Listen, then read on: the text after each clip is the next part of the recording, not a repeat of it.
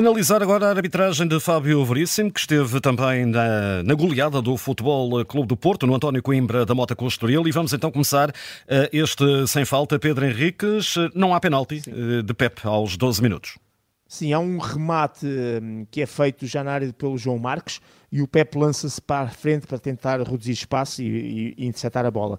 E a maneira como ele se lançou e com a queda do João Marques na área poderia ter eventualmente o Pep ter-se lançado em tackle e acertado no, no jogador do, uh, do Estoril. Mas não, o Pep realmente faz aquele movimento para criar volumetria e interceptar a bola, mas não faz qualquer falta, ou seja, não rasteira o João Marcos. E por isso lance bem decidido, sem, sem motivo para pontapé de penalti. O gol do Porto aos 24 minutos é perfeitamente legal.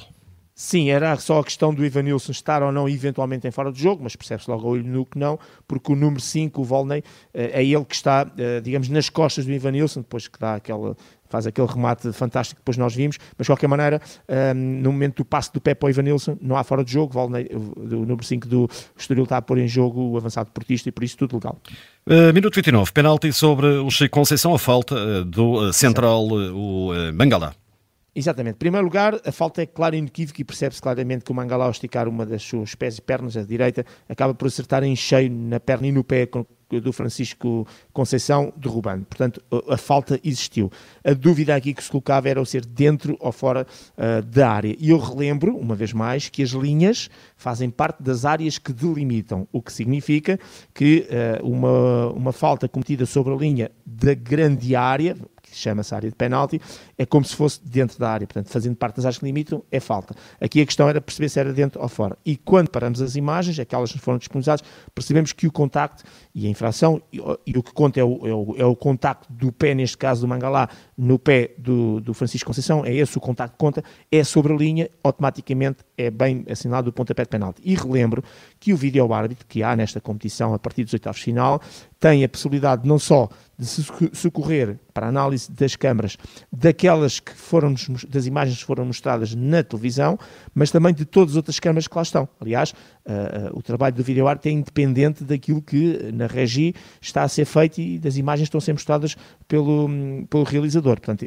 é, é completamente independente. E tem mais uma possibilidade, que é fazer zoom que é uma coisa que obviamente na, na, transmissão não se faz, que é que é digital, a gente tem um determinado ponto de contato, quer-se aperceber melhor, agarra com os dedinhos, vai lá, aumenta e faz como se fosse um telemóvel. E tem a possibilidade de fazer o zoom. E esse zoom ainda melhor uh, pode provar uh, o local, neste caso de contacto. E com outras câmaras que não foram mostradas, estou convicto que a câmara de topo daria, aliás eles depois mostraram uma, uma das imagens é a câmara de topo que, que é mostrada, essa então e com zoom percebe-se claramente que não há falta. Último pormenor em relação a este lance o, o, árbitro não mostrou o cartão amarelo e de resto era isso que o Banco do Foco do Porto pedia, uh, ao momento que se passa ali pela imagem, vê se o Sérgio Conceição ali reclamar, e não podia ser pelo penalti, porque o penalti tinha sido acabado de assinalar, é relembrar que sempre que um jogador tenta jogar a bola e comete penalti, por causa da chamada lei da dupla penalização, um, os, as situações de declarar o de gol, o, o penalti do vermelho passou para o amarelo, e sempre que há um penalti de um jogador que comete uma falta que tenta jogar a bola, como foi o caso, e tentar jogar a bola com a perna, com o pé,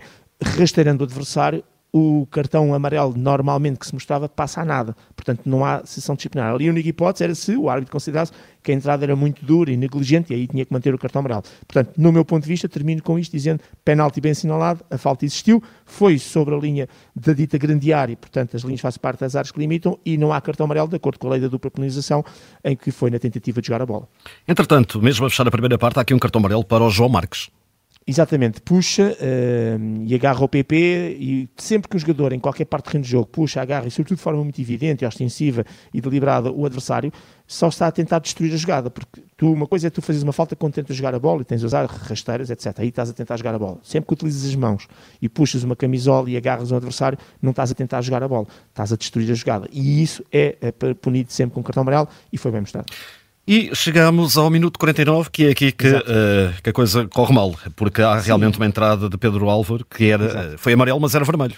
Exato. Direto, é um lance, acredito é um lance, Exatamente, é um lance de televisão. E eu próprio, uh, primeiramente... E eu também. Aqui, exatamente, estávamos aqui a, falar, estávamos a comentar e, e inicialmente não vimos... E assim, pá, está-se a queixar do pé, temos que haver alguma pisão. Mas não, e depois só na última repetição começou-se a ver e quase escondido no, no canto inferior esquerdo da, da, televisão, da câmara, aparecia lá o pisão. Porquê? Porque o foco foi naquilo que foi mais evidente. O Pedro Álvaro, com o braço, agarrou e puxou o, um, o PP. E ao fazer isso, uh, ficou a ideia que este puxão era a chamada falta útil, que a gente chama tecnicamente falta tática, só para destruir a jogada, cartão amarelo bem puxado pelo agarrão. Depois vê-se um pisão. E eu, na altura, quando vi o pisão, assim, realmente há ali um pisar, daí ele estar a queixar. Entretanto, continuou o jogo, ele foi assistido e eu comecei a ir buscar as diversas imagens, diversos ângulos que, entretanto, foram mostrados e percebe-se que há um calcanhar, uh, um tornozelo, toda, toda a zona do tornozelo, um bocadinho do calcanhar, é completamente pisado com o pé todo. É ali na zona do tendão daqueles, não é? Exatamente, a apanhar o tendão daqueles, atravessa completamente lateralmente até ao tendão daqueles. Ou seja, além da zona em si ser perigosa, poder provocar lesão, entra claramente naquilo que é o uso excessivo de força, por parte, neste caso, do Pedro Álvaro, que põe em risco a segurança e a integridade física do adversário. E estes são os, os condimentos da Lei 12, da, da parte de, de, de, que passa da negligência para a força excessiva e que passa, sobretudo, para aquilo que até é uma falta grosseira, punido com o respectivo cartão vermelho. E, portanto, eh, este é um lance difícil para o árbitro de ver, porque o árbitro foca-se no puxão e no garrão eventualmente, vê ali um pisão, não tem a percepção do que acontece. Isto é um lance de VAR, é um lance de televisão e faltou aqui VAR, no meu ponto de vista, para ajudar uh, num lance que era cartão vermelho direto. Entretanto, dois lances apenas de amarelo. Primeiro para o Nico Gonzalez, Exato. minuto 53 agarra o adversário, puxa pela camisola, ele é aquele lance que ele está a dizer ao árbitro, mas foi só o primeiro, até acho que depois foi lá o Galeno também dizer, mas era a primeira vez. Estes lances não têm primeira ou segunda vez, uh, porque isto não se trata de infringir competência às leis de jogo, trata-se de um comportamento antidesportivo, que é agarrar, puxar de forma evidente e ostensiva, e portanto cartão amarelo bem puxado. E finalmente amarelo para Vendel, uh, ele foi o primeiro a reconhecer Exato. o erro. O erro ou a falta? Sim, foi sobre o Wagner, Exatamente, foi sobre o Wagner, faz um take deslizante, é aquela situação que entra com tudo, é muito negligente na maneira como borda o lance, não tem em conta o perigo e as consequências do ato para o adversário, adversário que entenda-se Wagner, e acaba por derrubar o jogador do, do Estoril e cartão amarelo bem mostrado. Então que nota dás ao Fábio Veríssimo?